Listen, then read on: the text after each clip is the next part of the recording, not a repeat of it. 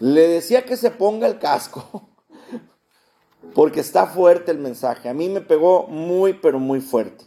Y mire, si hacemos eh, remembranza a cómo iba Jesús caminando en su ministerio terrenal, él iba enseñando a sus discípulos sobre la fe y la fidelidad. Hace un tiempo me habló un siervo de Dios para hablarme acerca del poder de Dios en la vida de una persona. Cuando dice Dios, ¿sabes qué? Cuando dice Jesús, en mi nombre echarán fuera demonios y harán esto y harán el otro y harán aquello en mi nombre. Y para que esa autoridad esté en un hijo de Dios tiene que haber santidad. Y Jesús les está hablando de eso. Jesús cumplía su ministerio terrenal y estaba enseñándoles otra vez a sus discípulos sobre la fe y la fidelidad. ¿La fidelidad a quién? A Dios, sin duda alguna, ¿verdad? Sus palabras les impulsaban a nuevos retos a los apóstoles. Ay, Dios me está hablando de que sea fiel a Dios. Dios me está hablando de que me someta a la voluntad de Dios. Y eran unas cuestiones muy radicales las que estaba pidiéndole Jesús a los apóstoles, las que Él les estaba enseñando. Exigían cambios de conducta. ¿Y quién de nosotros quiere cambiar su conducta? Nada más queremos las bendiciones de parte de Dios. Ah, y el poder, ¿verdad? El poder para atar, para desatar, para mover, para hacer y deshacer. En eso sí queremos que Dios sobre nuestra vida.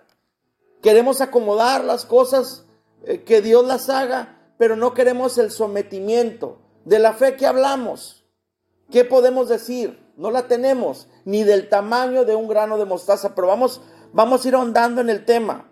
Pero Lucas, eh, según Lucas del 10, del 10 al 19, perdón, Jesús iba enseñando todo eso. ¿Verdad?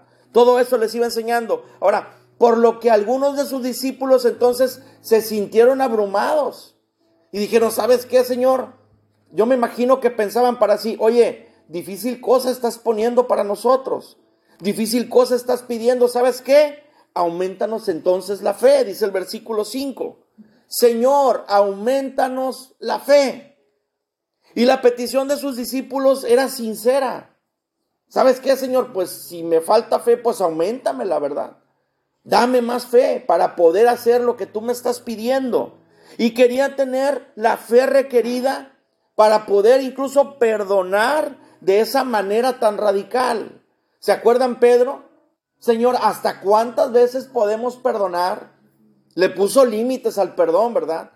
¿Cómo ves? Perdono a mi suegra tantas veces, perdono a mi mujer tantas veces, perdono a mi, al que me debe tantas veces, o hasta cuántas, Señor. O sea, dame el límite. Y después de ahí ya dime, ¿sabes qué? Pues ya no lo perdones. No, Jesús da una respuesta completamente diferente de la que Pedro se esperaba. Y ese tipo de cosas que el Señor estaba exponiendo a los discípulos, para ellos eran muy difíciles. Entonces cuando ellos le piden a, Jesús, aumentanos la fe, Jesús no les dio una fórmula para aumentar su fe. Porque lo importante en sí no es cuánta fe tiene uno, sino cuán genuina es la fe. Que sea una fe de verdad genuina en nuestro corazón. Que sea una fe ciega en Dios. Ahora, ¿qué es la fe? Y no le voy a citar el texto bien, bien conocido. La fe es la confianza plena en Dios y la lealtad inconmovible a Él que resultan en la disposición para hacer su voluntad. A todo el que Dios nos manda algo, porque Dios a todos nos mandó a hacer algo. Señor, ayúdame. Señor, guíame. Pero regularmente no caminamos, no damos el paso en fe. Por la gracia y misericordia de Dios, nosotros de repente agarramos la valentía y dijimos, ¿sabes qué, Señor? Pues nos vamos a aventar. En tu nombre, Señor, nos vamos a aventar. Y me voy a aventar porque tú lo dijiste, Padre. Porque tú dijiste que apacentaríamos tu rebaño, Señor. Y tengo que hacer tu voluntad. Y algo que yo siempre le decía a mi esposa, hey, si ya se nos mandó, pues hay que irnos acomodando en el callejón de las cachetadas, le decía yo. Porque Dios nos va a demandar y aviéntate. Después un primo con el cual platiqué ayer me decía, oye, te aventaste, me ganaste a mí primero. Tú fuiste primero que yo. ¿Desde cuándo me ando aventando? Pues órale, le dije. Para que veas lo que se siente. Aviéntese. Y mire, le digo, hablamos de la fe y no es algo que usamos para impresionar. Porque yo no fui y le dije a mi primo, ¿sabes qué? Mira, yo sí tengo fe, yo sí me aventé. No. Claro que me temblaban las piernas, como luego decimos. Claro que en algún momento dudé. Como cualquier persona a la que Dios le da un llamado, a la que Dios le da un trabajo. Ahora dígame usted, ¿a quién Dios no le da trabajo? Vamos a andar más adelante. A todos nos dio chamba. A todos nos dio una, un trabajo por hacer. Y ahorita lo vamos a ver. Y le digo, la fe no es algo que utilicemos para impresionar a los demás. Es la obediencia total y humilde a que la voluntad de Dios y la disposición para hacer lo que Él nos ordene. Lo que Él nos ordene lo tenemos que hacer. Pero vamos a tener la disposición para caminar en eso. Vamos a decir, ¿sabes qué, Señor? Sí, va a haber mieles y va a haber amarguras también en algún momento. Pero en tu nombre, Señor, voy a caminar en esa fe. ¿Obedecemos todos a un llamado así ciegamente que Él nos haga? Es difícil, mis amados hermanos. La clave es una fe que confía en nuestro Dios Todopoderoso. Y eso es algo que a mí me, llenaba por completo mis expectativas. Yo decía, ¿sabes qué, Señor? Tú todo lo puedes. Y si tú dijiste que yo iba a ser pastor, me voy a aventar en tu nombre, Padre. Porque el que creó los cielos y la tierra es el que me está hablando. No se trata de mis fuerzas, no es con espada ni con ejército, sino es con el Santo Espíritu de Dios. Y en tu nombre me voy a aventar a hacer lo que tú has dicho. Y disculpe si, hoy, eh, si, manejo el término tan mexicano de aventarme, ¿verdad? Y el versículo 6 dice, si tuvieras fe como un grano de mostaza. Y yo creo que ese es el primer golpe que viene y nos da Dios, el primer coscorrón que nos da Dios en esta noche. ¿Qué tan pequeño no es ¿Qué tan pequeña no es una semilla de mostaza? Es una cosa exageradamente pequeña y el árbol tan grande que sale de esa semilla. ¿De qué tamaño es nuestra fe en la actualidad? Hoy escuchaba las noticias y hablan de un desplome en la economía. Hemos estado hablando constantemente de eso y hemos reiterado Toda iglesia cristiana verea, todos hemos, hemos reiterado nuestra confianza y fe en el Dios Todopoderoso. Sabemos que Él, si nos sostuvo antes, nos sustentará mañana también, porque nos sostiene hoy mismo. Podemos ver su mano de poder. Él nos ha sostenido hasta aquí, hasta aquí ha sido con nosotros. Ebenecer, podemos decir. Hasta aquí nos ha ayudado Jehová. Alabado sea su santo y bendito nombre.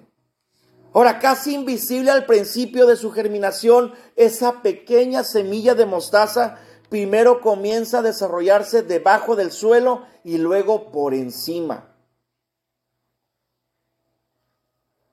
Siendo honestos con nosotros mismos, a veces ni dentro de nosotros estamos creciendo.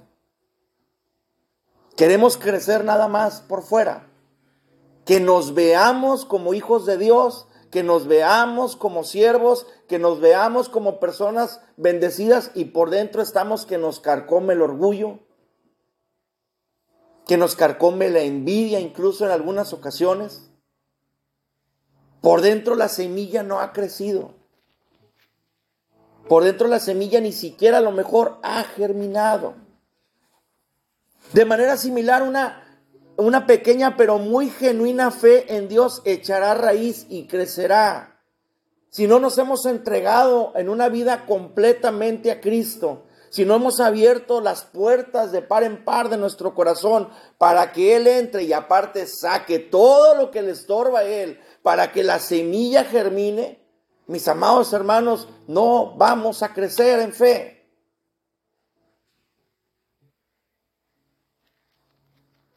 Dice que puedes mover un sicómoro.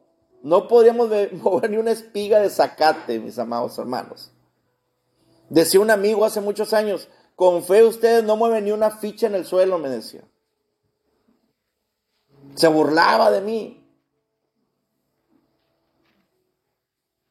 ¿Cuándo vas a querer desarraigar algo y moverlo? Y sabe qué es lo peor, es ateo. Y conocía tan bien esa palabra para pegarme en la cabeza y decirme, no hombre, ustedes no tienen fe. Ustedes no hacen nada con la poca fe o nada que tienen. Y es muy triste y es muy doloroso, mis amados hermanos, escuchar de alguien que no cree en Dios algo tan certero y tan verdadero en la actualidad de nuestras vidas. Tantas cosas que estamos dejando pasar, tantas oportunidades que dejamos de pasar, de hablarle a alguien, de compartirle a alguien, de orar por alguien. Ayer tuve la oportunidad de compartirle a un compañero de trabajo y decirle, ¿sabes qué? Mi primo ya me tenía bien harto con lo de, lo de la aleluyada, pero harto, le dije. Se los he compartido en alguna ocasión. Estaba en una quinceñera, creo que hace poco les hablé de ello. Una quinceñera de, de la hija de un amigo, sobrina de él. Y oiga, como no tenía nadie más en la fiesta, pues fue y dio conmigo y ahí lo tenía pegado, y pegado, y pegado, y Cristo, y Cristo, y oiga, yo estaba bien fastidiado. No conocía del Señor, yo no sabía de su bondad. Y mientras yo ponía música para que la gente bailara y se divirtiera, él me decía, el día de mañana puedes hacer eso para Cristo y Dios te va a bendecir, me decía yo por dentro, este está loco y a qué hora se va. ¿A qué hora se larga Toño? Decía yo. Aquí les predicó el, el año pasado, a principios del año pasado, Toño de la Garza, Sergio Antonio de la Garza. ¿A qué hora se larga Toño? Decía yo porque yo estoy ocupado. Y oiga, pasa el tiempo, Jesús me agarra, Jesús me atrapa, me enamoro de Él y empieza a hacer conmigo lo que le da su gana. ¿Y cómo me acordaba de Toño? Cuando viene la confrontación con la música y empiezo a disponer a, ¿sabes qué, Señor? Haz lo que quieras. Yo estoy para servirte y si tú quieres que yo me deshaga de esto, yo lo voy a cambiar. Y me acordaba de Toño.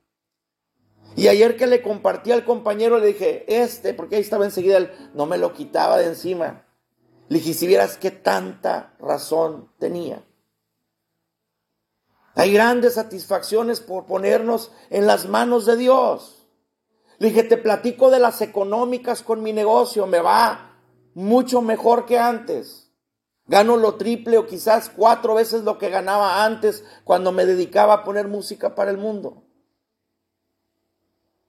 Dije, tengo tres ventajas bien grandes, me pagan mejor, regularmente ceno y hasta lonche llevo. Dije, y al final no me gritan otra, otra. Se acaba y se acabó el evento. Y se acaban temprano y se ríe el muchacho. Y le digo, no tengas temor, aviéntate, aviéntate a la aventura llamada Jesús. Aviéntate al estilo de vida llamado Jesús. Aviéntate a los pies de Cristo como cantábamos hace un rato. Ten fe, te va a ir bien, le dije. Te va a ir bien, no hay pérdida con Dios. No me arrepiento ni por un minuto de haberme metido con Dios de la manera en la que estoy ahora. Le dije, mira, Toño no se cayó en toda la noche y ahorita estoy pastoreando en iglesia. Ahora para que me callen a mí, le digo. Batallo para callarme de Jesús. No soy el más perfecto, no soy un hombre perfecto, pero adoro y glorifico el nombre de Dios tanto como puedo. Y siempre lo predico, siempre lo hablo. Y en este día te invito, le dije, a que te arrojes a sus pies. Y se quedaba el muchacho bien atento. No perdamos oportunidad, mis amados hermanos. Y mire, le hablaba de esa semilla pequeña pero genuina. Puede ser una fe en Dios que echará raíz y crecerá. Yo no creía en lo que Sergio me decía y mire ahora lo puedo platicar, lo puedo compartir como testimonio. Dios me ha bendecido de grandes maneras a través de mi negocio y no nada más económicas. Hemos sido de testimonio, hemos sido de bendición en lugares para su honra y gloria, no me jacto. Estoy hablando del que vive y reina, no de mí. Ahora, muchas veces los efectos de la fe en una persona son graduales. Vamos caminando poco a poco. Y muchas veces son también imperceptibles, no te vas dando cuenta, pero ya estás lleno de bendiciones y de repente dices, ¿cómo pasó? Me decía mi hermana María al principio, oiga, a cada rato platico con cristianos ahora. Y vienen y me comparten y vienen y me dicen, y a mí me gusta lo que me platican porque yo antes no lo vivía. Yo no lo escuchaba, yo no sabía lo que era vivir en Cristo. Llevaba mi relación, dice normal, pero ahora cada vez me llegan más y más y más y estoy entendiendo lo que Dios quiere para mi vida. A su manera me lo compartía antes del servicio. Dios va caminando y mire, de manera imperceptible de repente ya estás en Cristo y, y, ya vas caminando de otra manera. Tu paso cambió, tu actitud cambió, tu actitud ante los problemas cambió, tu actitud ante las dificultades cambió y las bendiciones no hacen que pierdas el piso, porque sabes que todo se lo debemos a Él. Alabado sea su santo nombre. Y mire, hasta pronto va produciendo grandes resultados y desarraiga del corazón otras lealtades que compiten con la fe en Dios. Porque Dios va sacando del corazón. Como cirujano perfecto va cortando aquello que no le place a Él y lo va sacando. Va saliendo amargura, odio, rencores, ambiciones que quizás teníamos guardadas en nuestro corazón, que creíamos que nos iban a traer esa felicidad que solamente Cristo puede darnos.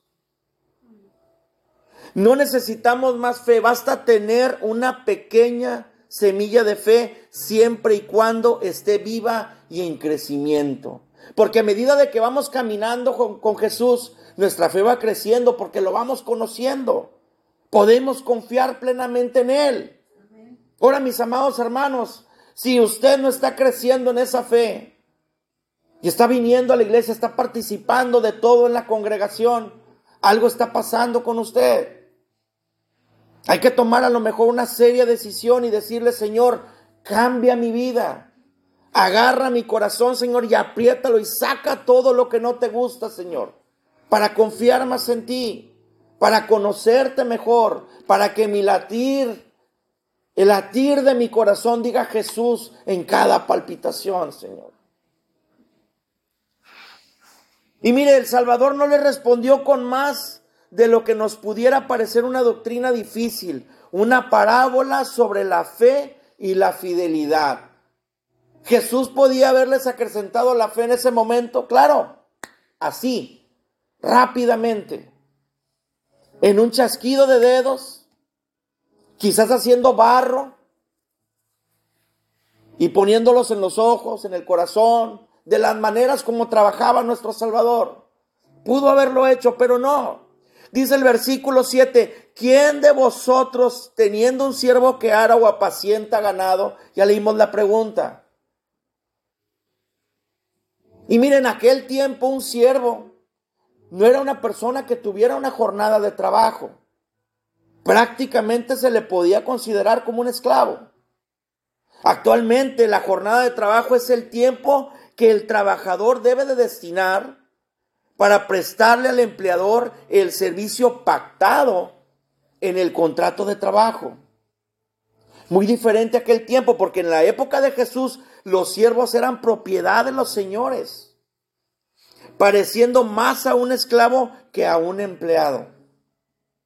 Y estaban obligados por ley a hacer todo lo que necesitara su señor, como plantar los campos, cuidar del ganado, preparar y servir comidas. A cambio, el Señor cuidaba de sus siervos. ¿Cuántos siervos de Dios hay en la casa de Berea? Todos somos siervos de Dios. Dígame, si no, todos somos siervos de Dios. Ahora, ¿Dios cuida de sus siervos? Sí. ¿Somos esclavos de Jesús? Amén. ¿O cómo se considera usted de Dios? ¿Un empleado de Dios? ¿O esclavo de Dios? Esclavo de Jesús. Cambia la perspectiva bastante, ¿verdad? Hasta de repente, ah, caray. Como que batalla uno para decidir. Claro. Y mire, le voy a decir por qué. Los empleadores son los responsables directos del control, de riesgo derivado, estoy hablando en términos laborales, del trabajo y de la salud de sus trabajadores. Por lo tanto, deben proporcionar y mantener las mejores condiciones de trabajo y prevenir los riesgos laborales, obvio, mientras estás trabajando, porque ellos te van a pagar por el tiempo que tú vas a estar ahí dando tu trabajo. Y el trabajador tiene como obligaciones para con el empleador, primero que nada, deberes de diligencia. Y segundo, colaboración. El trabajador debe prestar servicio con puntualidad, asistencia regular, digo, ¿verdad? Por los que faltamos de repente, y dedicación adecuada a las características de su empleo y los medios, incluso instrumentales, que se provean para desarrollar ese trabajo. Y en el tiempo de Jesús no era así. Eran esclavos.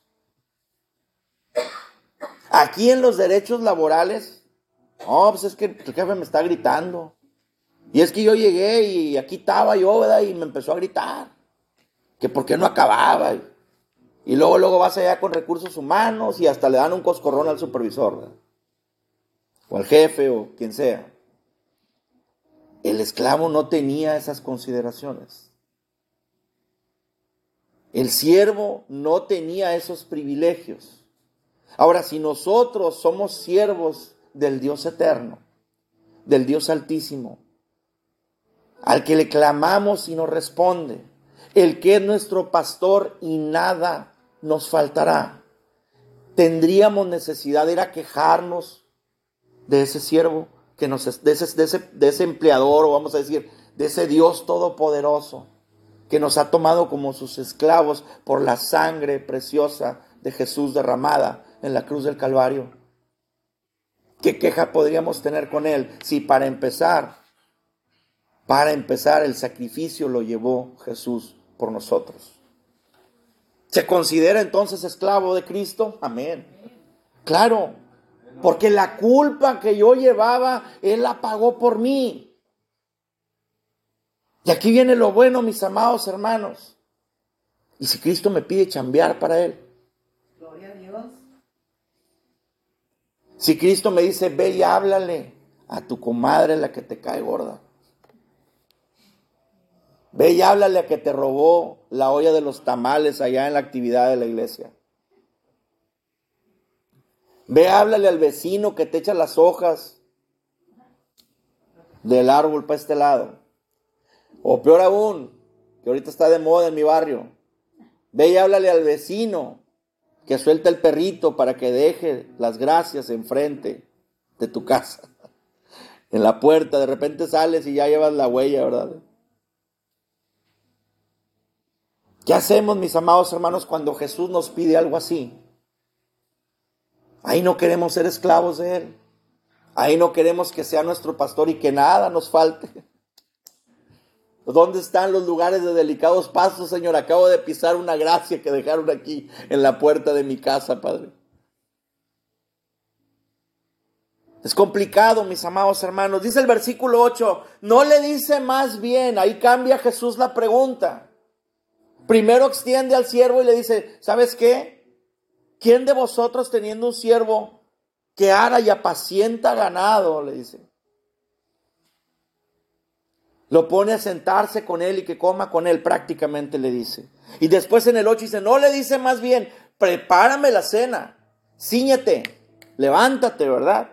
Y sírveme hasta que haya comido y bebido y después de esto come y bebe tú.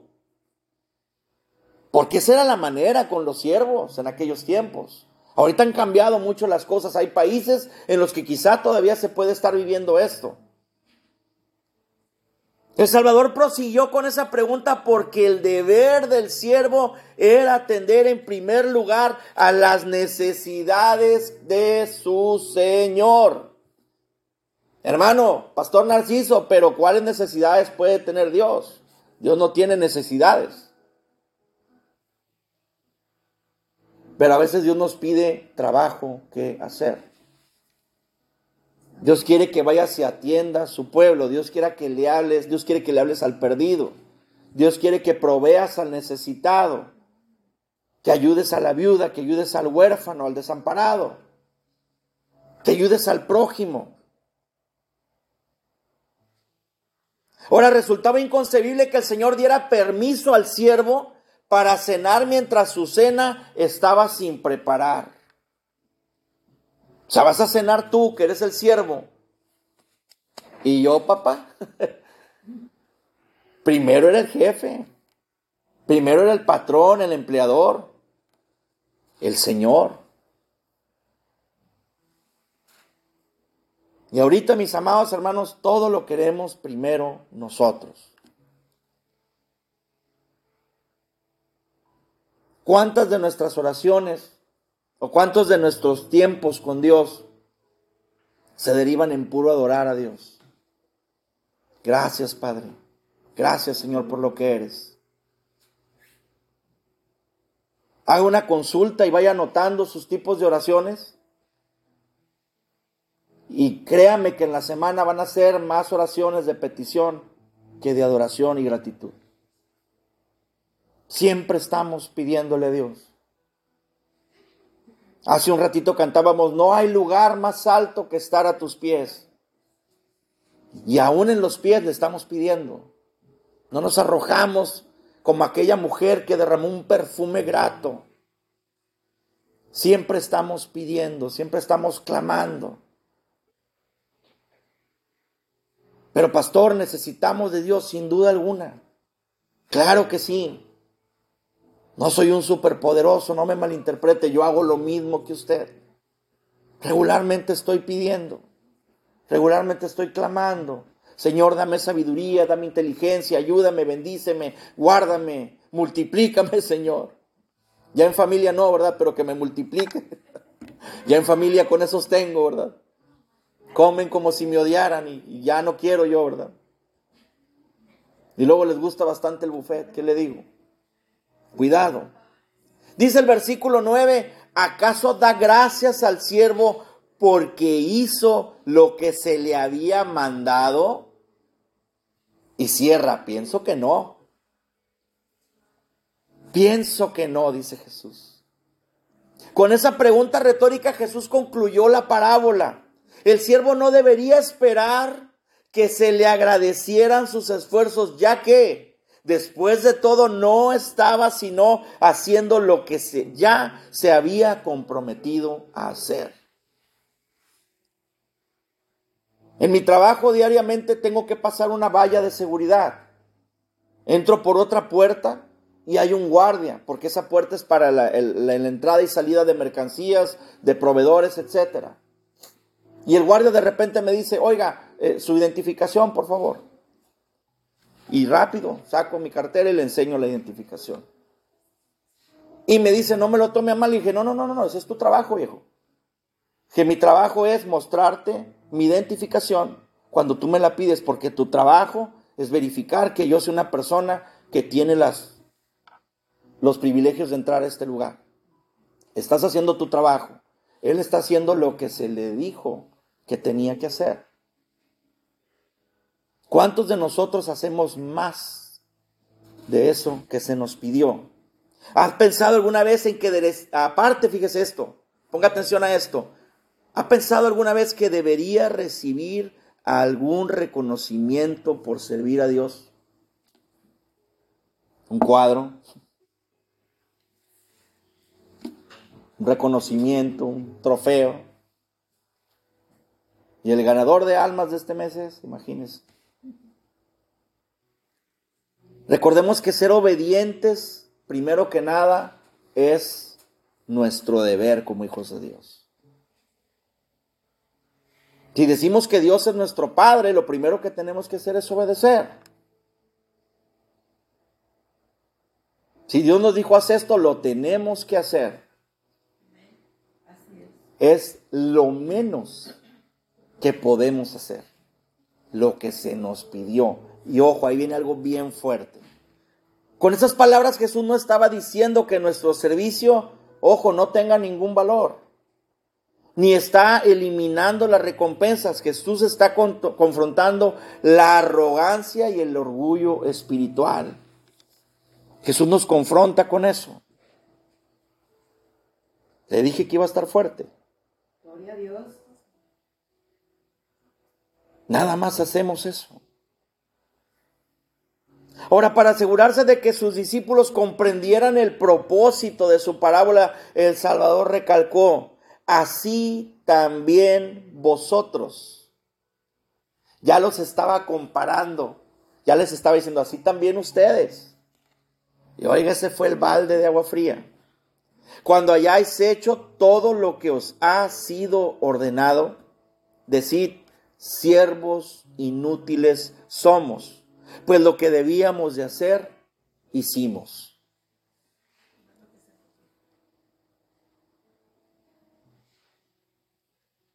Pero fíjese, oye, ya hice lo que me dijiste, te dicen los niños, ¿verdad? Papá, ya hice lo que me dijiste. Y de repente piensas, bueno, si pasaste por ahí, ¿por qué no apagaste el foco? Y cerraste la puerta. Es que tú me dijiste que le fuera a dar de comer a la masha. Yo fui y le di de comer a la masha. Entré por la puerta y me vine para acá. Sí, pero no cerraste la puerta ni apagaste la luz. Otra vez dice, siervos inútiles somos, pues lo que debíamos hacer, hicimos. Pero fíjese la connotación que le da Jesús, siervos inútiles. Hay jefes, hay empleadores que de repente para poder sacar mayor provecho del empleado sin darle un aumento de sueldo o buscar ese plus que él necesita, hacen comparativas y por ahí anda un video muy famoso, ¿verdad? De al que le dice, oye, ve y checa cuánto cuesta la naranja ahí enfrente. a lo mejor han visto ese video o esa, esa analogía. Viene una persona y le dice, patrón, yo quiero que me pagues más. Quiero que me des más varo. Tengo tantos años aquí y yo creo que me lo merezco. Dijo, ok, nada más te quiero pedir un favor. Ve a la tienda de enfrente y pregunta cuánto cuestan las naranjas. De verdad. Nada más eso. Pero eso para qué si como quiera mi trabajo. Por favor, ve y checa, es el precio de las naranjas. Oye, pero yo nada más venía porque yo ya vi que a Chuchito, que acaba de entrar, como le estás pagando un poco más que yo, yo ya tengo años aquí. Mira, ve y checa lo de las naranjas. Va el empleado, pregunta cuánto cuesta la naranja y regresa y le dice, cada naranja está en 50 centavos. Ok. Háblale a Chuchito, por favor. Chuchito, ve y checa cuánto cuestan las naranjas allá enfrente. Ah, claro que sí. Va Chuchito, tarda un tiempo, regresa. Y delante del empleado que está pidiendo el aumento le dice, Señor, las naranjas están en 50 centavos. Si ordenamos más de 10 naranjas, nos hacen un precio especial de 10 centavos. Y si usted quiere una caja de naranjas completa o tantas cajas de naranja, se puede ir minimizando el precio hasta en un 20%, dependiendo de cuándo usted pida las naranjas, por cuestiones también de que si vienen todavía no muy verdes o no están muy maduras podemos alcanzar un precio. Hablé con el supervisor del área y me dijo que dependiendo de cuántas naranjas nosotros quisiéramos, podíamos hacer el pedido en tanto tiempo y en tanto, ya está bien así, le dice. Ahora sí, puedes irte, Chuchito. Y le dice el otro, ¿qué es lo que me decías? El otro nada más fue y preguntó por la naranja. ¿Cuánto costaba la naranja? ¿Cómo nos vemos nosotros, mis amados hermanos? Puesto que el Señor había provisto todas las necesidades del siervo, los esfuerzos de éste no eran sino el cumplimiento solamente de sus obligaciones para con el Señor, es decir, solamente el deber. Y Pablo lo expresa en la carta a los Corintios, en la primera carta a los Corintios, en el capítulo 9, versículo 16, dice, pues si anuncio el Evangelio, no tengo por qué gloriarme, porque me es impuesta necesidad, dice el apóstol Pablo, y hay de mí si no anunciare el Evangelio. Observa cómo era como Chuchito el apóstol Pablo.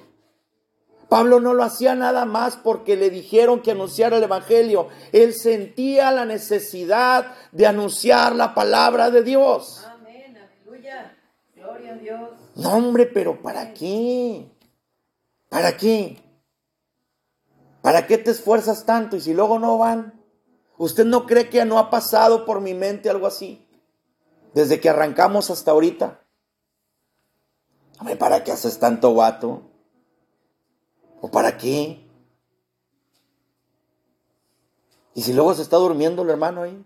¿O la hermana? Mira, el enemigo viene y las avienta. Suavecitas. ¿Y qué dijo Pablo? Me es impuesta necesidad de hacerlo. Ahora, si no estamos haciendo ni lo que se nos pidió, mis amados, ¿somos menos que inútiles? ¿Qué palabra hay para catalogar a alguien que está por debajo de la inutilidad? Porque regularmente un objeto, una persona, o es útil o es inútil. Pero imagínense que le digan eres peor que inútil.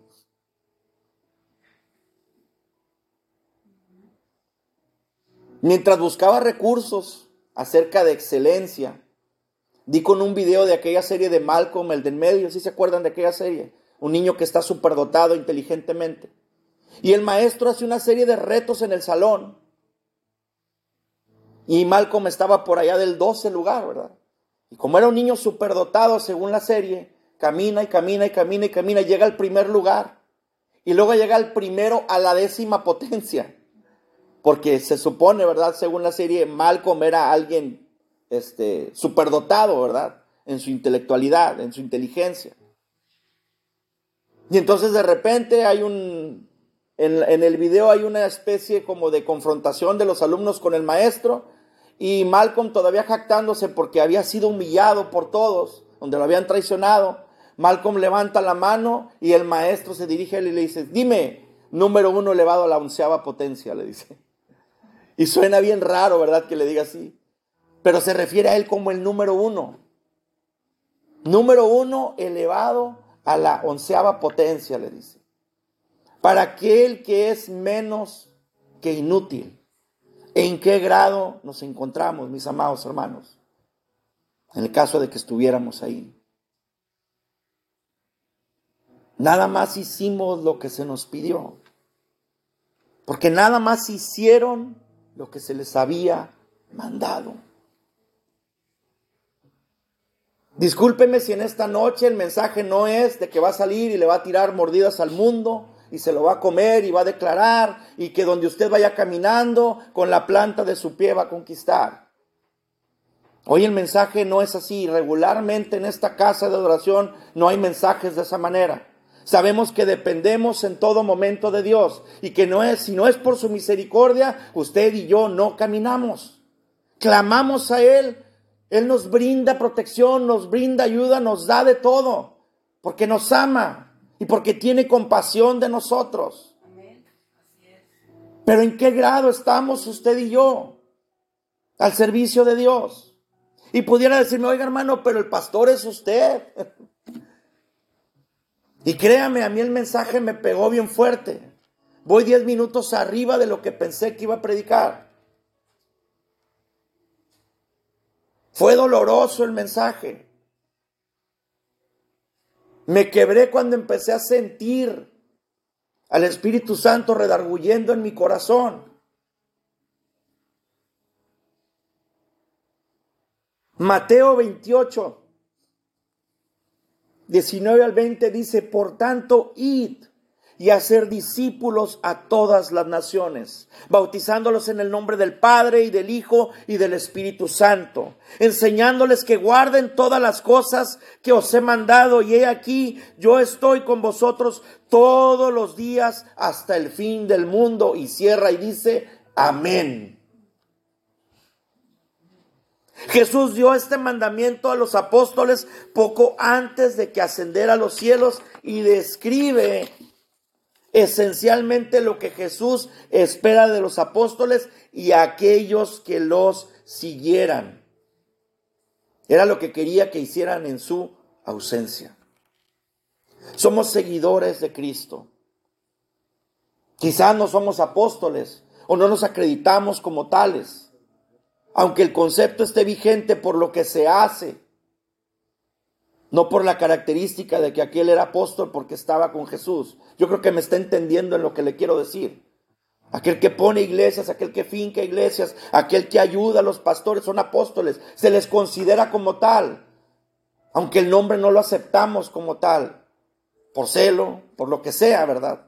No se acepta un apostolado ahorita. Pero ¿y los que seguimos a Jesús? Yo creo que todos queremos seguir a Jesús. Todos queremos la bendición de Dios a través de su Hijo amado. Todos queremos ser limpios por esa sangre preciosa que derramó en la cruz del Calvario por nosotros. Es interesante que en el original griego, el único mandamiento específico en Mateo 28, 19 al 20 es hacer discípulos. No le estoy pidiendo que me dé su lista de cuántos lleva, mi amado, mi amada. Pero la gran comisión nos ordena a ser discípulos a nuestro paso por este mundo. Y mientras nos ocupamos de nuestras actividades, actividades diarias, lo mínimo que podemos hacer es compartir el Evangelio con otros. Y ahí estamos haciendo solamente lo que se nos pidió. Solo lo que se nos pidió. ¿Dónde quedamos? En la categoría de útil e inútil. Y eso me dolió, mis amados hermanos. Fuerte. De gran manera. Porque le estaba hablando a los apóstoles. Y si no nos consideramos como apóstoles, imagínense dónde estamos usted y yo. ¿Cómo vamos a ser discípulos? Bautizándoles y enseñándoles lo que Jesús ordenó. Y tenemos que seguir haciendo discípulos. Hablarle a uno, hablarle al otro, compartir. Dios te bendiga cuando despedimos a alguien. Cuando saludamos a alguien tenemos que connotarnos como una persona diferente. No somos teñidos de rojo por la sangre de Cristo, pero tenemos al Espíritu Santo de Dios. Y eso debe demostrarnos a nosotros como verdaderos creyentes, como verdaderos hijos de Dios, sin limitaciones para proclamar el Evangelio. Y digo limitaciones no porque usted no pueda hablar, no porque usted no pueda dirigirse a un público, no porque usted no pueda compartir, sino porque a veces nosotros mismos limitamos, nos ponemos las barreras. Pero ¿cómo le voy a hablar yo? ¿Cómo le voy a decir? ¿Cómo me voy a acercar a ella y decirle, Cristo te ama? Cuando me quedé sin trabajo por allá en el 2010, por la gracia y misericordia de Dios llegué a una tienda, hice de todo en esa tienda. Y un día iba a salir una persona, yo estaba de cajero en esa tienda, una tienda que está ahí en el centro de Bronzeville, aquí para allá para el centro. Va saliendo una persona y le digo, que le vaya bien, Dios le bendiga, le digo. Y le voy a decir algo, ni siquiera hice tono así de Dios le nomás le dije Dios le bendiga. Y se volteó la persona y me dijo, y necesito la bendición de Dios como no tiene idea. Y empezó a llorar. Le digo, ¿qué pasó? ¿Qué tiene? Me diagnosticaron cáncer. Estoy en etapa 4. Ese hombre estaba temblando mientras me decía. Rápidamente le hablé a otra persona. Le dije que se pusiera a cobrar a la persona que seguía. Me lo llevé para donde se hacen las tortillas, mis amados hermanos. Y al dueño de la tienda, que es amigo mío, le dije, vente, tenemos que orar. Y el otro me vio y dijo, este está loco, pero me siguió la locura. Y oramos por esa persona. Días después me dijo que el diagnóstico había cambiado para la honra y gloria de Dios. Ya no supe de él, mis amados hermanos, hace 10, 12 años que trabajé ahí. Pero nada más le dije, Dios te bendiga. Y de ahí surgió una necesidad de interceder por alguien, de clamar a la sangre de Cristo, de clamar a Dios, de clamar por sanidad, de clamar por la misericordia de Dios, por la salud de ese hombre. ¿Qué estamos haciendo, mis amados hermanos? ¿Estamos haciendo lo que se nos pide? ¿O no llegamos a hacer lo que se nos está pidiendo? Póngase de pie.